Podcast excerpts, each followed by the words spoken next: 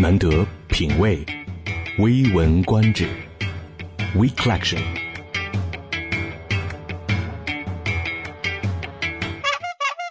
日本式的反腐，用公家的东西是天大的事儿。转自《新周刊》新浪博客，作者郭晓维。二月下旬，凤凰卫视的新闻主播杨娟去了一趟日本，她发了一条微博。日本外务省的爱子小姐陪我和新浪日本站的蔡先生吃晚餐，结账的时候说只能够报销我和蔡先生的账单，他的晚餐费用自己买单。把记者杨娟送回了酒店之后，虽然住得很近，但是日本外务省的爱子小姐也必须自己坐地铁回家，绝对不让司机顺便送一送。他说，政府花钱极其小心，各种情况都有明文的规定，用一点点公家的东西都是天大的事情。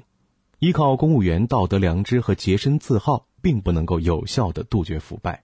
关于日本如何反腐，日本驻华大使的政治部参赞有马笑点曾经发表过一篇名为《日本公务员的丑闻及恢复国民信赖的措施》的论文，在网上流传极其广泛。这篇文章介绍了上个世纪末以来，日本在面对公务员腐败丑闻频出所实施的多项改革措施。其中，公务员伦理法有效地限制了日本公务员的行动，曾经一度流行的接待文化趋于销声匿迹了。有马笑点希望，在中国介绍日本政府职能的报道较少的情况下，中日人民展开交流，让更多的人了解情况。日本公务员制度以清廉高效著称，但是在上个世纪的八九十年代，日本公务员却遭遇了严重的国民信任危机。这一时期不断爆出的公务员腐败的丑闻，让民众怀疑官僚不仅在能力上，而且在资格上也没有满足国民的期待。一九八八年发生的利库路特事件，被视作是丑闻的开端。一些日本政治家、官僚、财界人士、媒体高官收受利库路特公司的内部股份，成为了日本二战之后最大的贿赂事件。一批涉案人员被抓获，时任日本首相竹下登黯然下台。执政的自民党在接下来的参议院选举之中也是遭到了惨败。此后，大藏省也就是现在的财务省高官接受民间超标接待事件、彩福纸集团行贿事件等官员腐败的丑闻不时的见诸报端，日本上上下下普遍的感到事态严重。起初，日本政府并不希望用法律来规范个人的职业道德。然而，随着更多的丑闻被曝光，人们意识到了依靠公务员道德良知和洁身自好，并不能够有效的杜绝腐败。二零零八年，一千四百零二名日本公务员用公费做深夜出租时，接受司机揽客用的啤酒、小吃和小额现金，民众哗然。在这种情况下，日本成立了国家层面的公务员伦理问题讨论委员会，为公务员职业道德的法制化铺路，同时。朝野各党也一致的行动，杜绝腐败。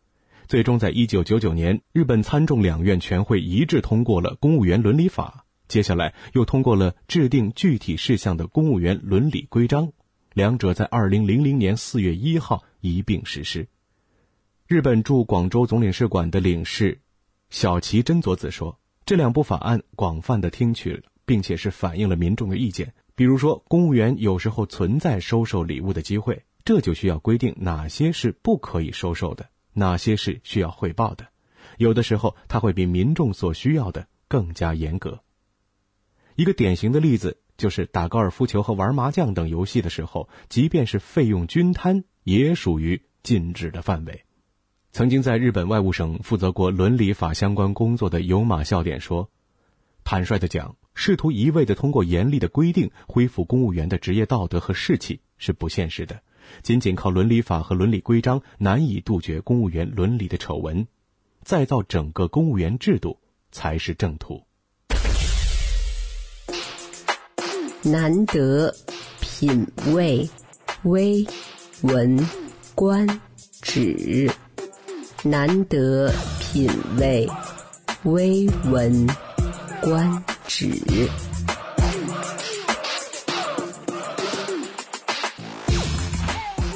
所有洋酒的种类与喝法，出去的时候就不会尴尬了。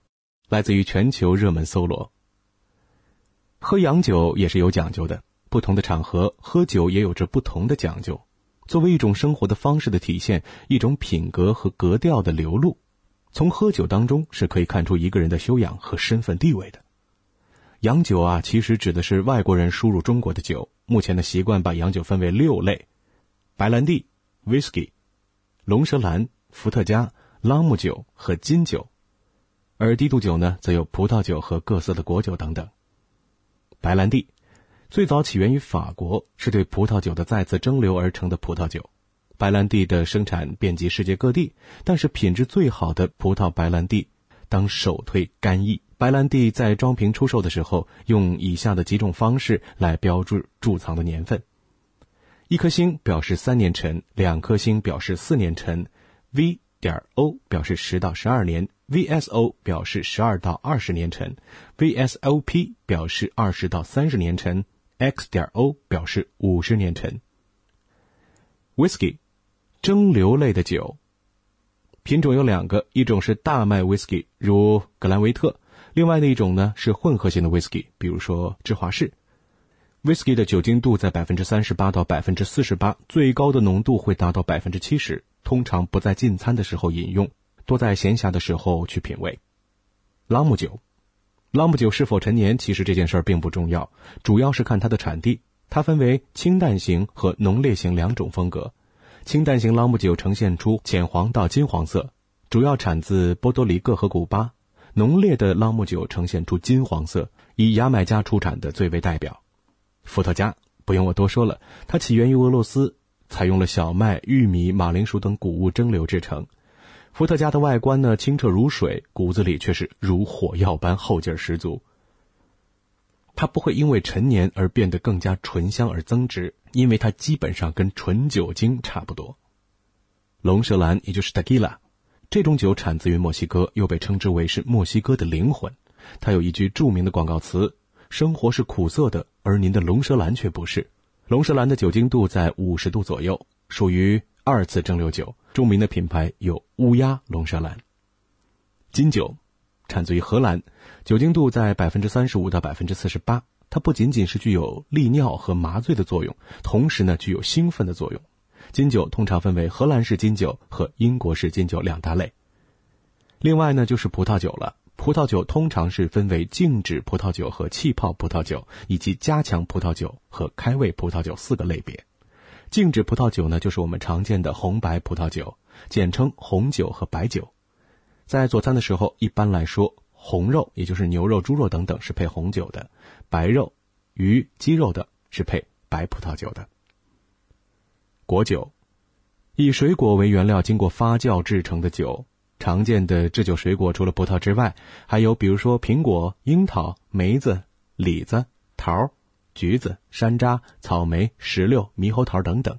从广义上说，任何利用水果发酵制成的酒都可以称之为果酒。洋酒的类别给你介绍完了，在下一次的微文观止中，我们一块来关注的是这些酒的喝法。难得品味，微闻观止，We Collection。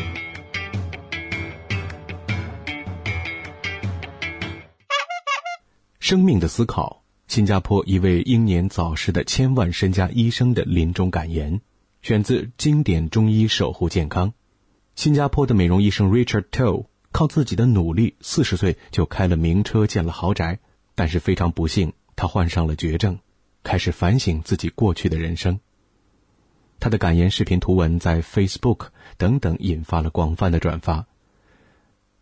我们大多数人可能不像他那样成功，但他说那些贪婪、骄傲等心态却惟妙惟肖的存在于我们的身上。他就是见证了奇迹，才得到了如此的开悟。我们不需要如此戏剧化的过程，也可以分享宝贵的人生智慧。Richard 说。从年轻的时候起，他就是当今社会的典型产品。在这之前，他的生活理想和习惯一直是受到了现今媒体的渲染。从小，他在社会环境的影响下，就一直以为快乐是以成功来衡量的。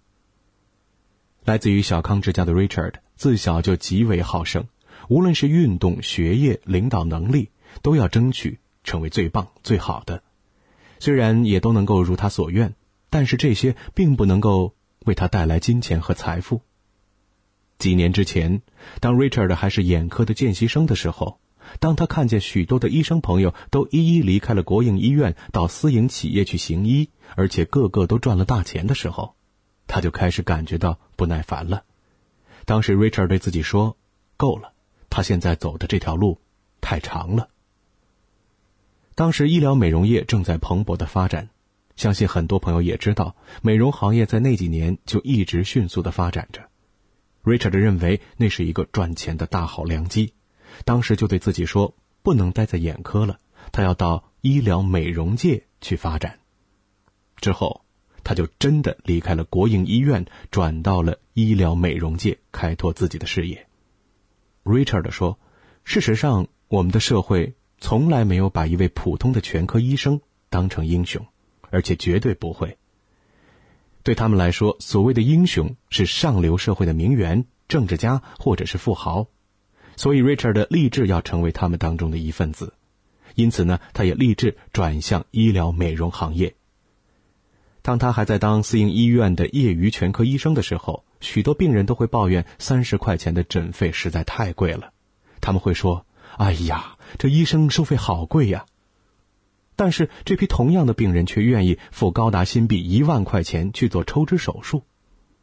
后来，Richard 对自己说：“好吧，那就别再为别人治病了，自己要成为美容师，一位受过正式训练、具备有医疗知识的美容师。”后来，Richard 无论是做抽脂手术、隆胸手术、眼皮手术等等，这一切真的为他带来了财富。他的诊所预约期从刚开始的一个星期到一个月到两个月，之后还排到了三个月。美容行业的需求量大得惊人，许多女人都迫不及待的排队等着医生把她们变得漂亮。那么多爱美的女人让他乐此不疲。诊所的生意蒸蒸日上，Richard 从一位医生再聘请两位医生、三位甚至四位医生。他对所拥有的那一切都永远无法感到满足，因为他需要更多更多。后来，他们就扩展到了印度尼西亚，并且设立了特别小组，专门把印度尼西亚的一些阔太太从印尼接到诊所。事事如意的 Richard 以为他自己叱咤风云的时机到了。大约在二零一一年的二月份，Richard 告诉自己，既然现在自己这么多闲钱，他一定要买自己第一辆法拉利。当他准备下订单的同时，他也物色上了一块土地，准备盖洋房。Richard 对一位一年赚五百万的银行家朋友说：“来，我们一起买地建几栋房子吧。”当时正是他的人生巅峰，他正准备好好的享受一番。但是在这个时间里，Richard 的朋友包括 Danny 开始重新回到教堂。他们对 Richard 说：“跟我们一起去教堂吧。”在二十年前。Richard 就已经受过洗礼，成为了基督徒，但是那个时候是因为他的朋友都成为了基督徒，自己加入只是为了跟风。后来 Richard 去了几次教堂，觉得很没意思，就对自己说：“不去教堂了，是时候该上大学了，还有好多东西要去追求，譬如说女朋友、学业、体操等等。”他心想，他拥有的这一切不是靠上帝，而是靠自己努力得来的。有谁还需要神？靠自己就行了。二零一一年的二月，在满腔的傲慢当中，Richard 告诉了他的朋友说：“你去叫那个牧师把礼拜时间改到下午两点，我可能会考虑参加。”狂妄自大的他，还加了一句可能他今天还在后悔说的狂语。他告诉了朋友 Danny：“ 假如上帝真的要他重回教堂，他一定会给他一个征兆的。”说出这番话的三个礼拜之后，Richard 乖乖的回了教堂。隔了一天，Richard 去做了正子扫描之后，医生就证实了他患上了末期肺癌第四 B 期，并且已经扩散到了脑部、半条脊椎、肝脏、肾上腺等等。Richard 对自己说：“这不可能。”他昨天还在健身房举重健身，到底是怎么回事呢？不知道您是否可以读懂当时他的心情。前一刻他还站在高高的山峰之上，怎么知道第二天就收到了这样晴天霹雳的消息？他的世界瞬时颠覆，他无法接受，他有一百多个亲戚，他们当中没有一个人得过癌症。他一直都认为他拥有很好的基因，这不该发生在他的身上。他的亲戚当中有好多都烟不离手，但他们都没事儿。为什么患肺癌的是他？他无法接受这个事实。Richard 在手术台上卧着，愣视着冰冷的周围，突然之间听到了一个声音，那不是外来的，声音虽然小，但是很清楚的感受到，那是来自于他心底的声音，是他从来没有体验过的感觉。他说：“这一切都必须发生在你人生的高峰，因为那是唯一能够让你了解的方法。” Richard 一向骄傲，也有天赋。所以，他认为他的生命中不需要依靠任何人，他充满自信与自负，没有任何方法能够使他重回上帝的身边。那之后，他也开始了解，现在困境中的人并不一定是贫穷的。事实上，许多贫穷的人过得幸福快乐，因为他们容易满足。困苦能够发生在有钱人的身上，他能是肉体上、精神上，或者是社群中等等。Richard 说。其实很想告诉大家，当他在临终边缘的时候，他的法拉利跑车、想买的土地和洋房、生意等等，对他来说已经毫无意义了。这些东西都无法为他带来一丁点的安慰和快乐。也许你认为他还能够抱着他的跑车感到愉悦，不，那是不可能的。真正的快乐是来自于与人的沟通，许多时候都是我们的自尊心在作祟。从前的 Richard。会在农历新年的时候开着自己的跑车到亲戚朋友的家向他们炫耀。当时还以为那是很快乐的事儿，不过仔细想想，你真的认为那卖你跑车的销售员真的是替你高兴吗？你的亲朋好友真的能够与你分享你所谓的喜悦吗？事实上，你只是让他们更加的羡慕、嫉妒，甚至恨你。当 Richard 面对死亡的时候。他无法想象自己还能够抱着他心爱的跑车而感到欢喜。真正的快乐来自于人与人之间的沟通。难得品味微闻观止，难得品味微闻观止。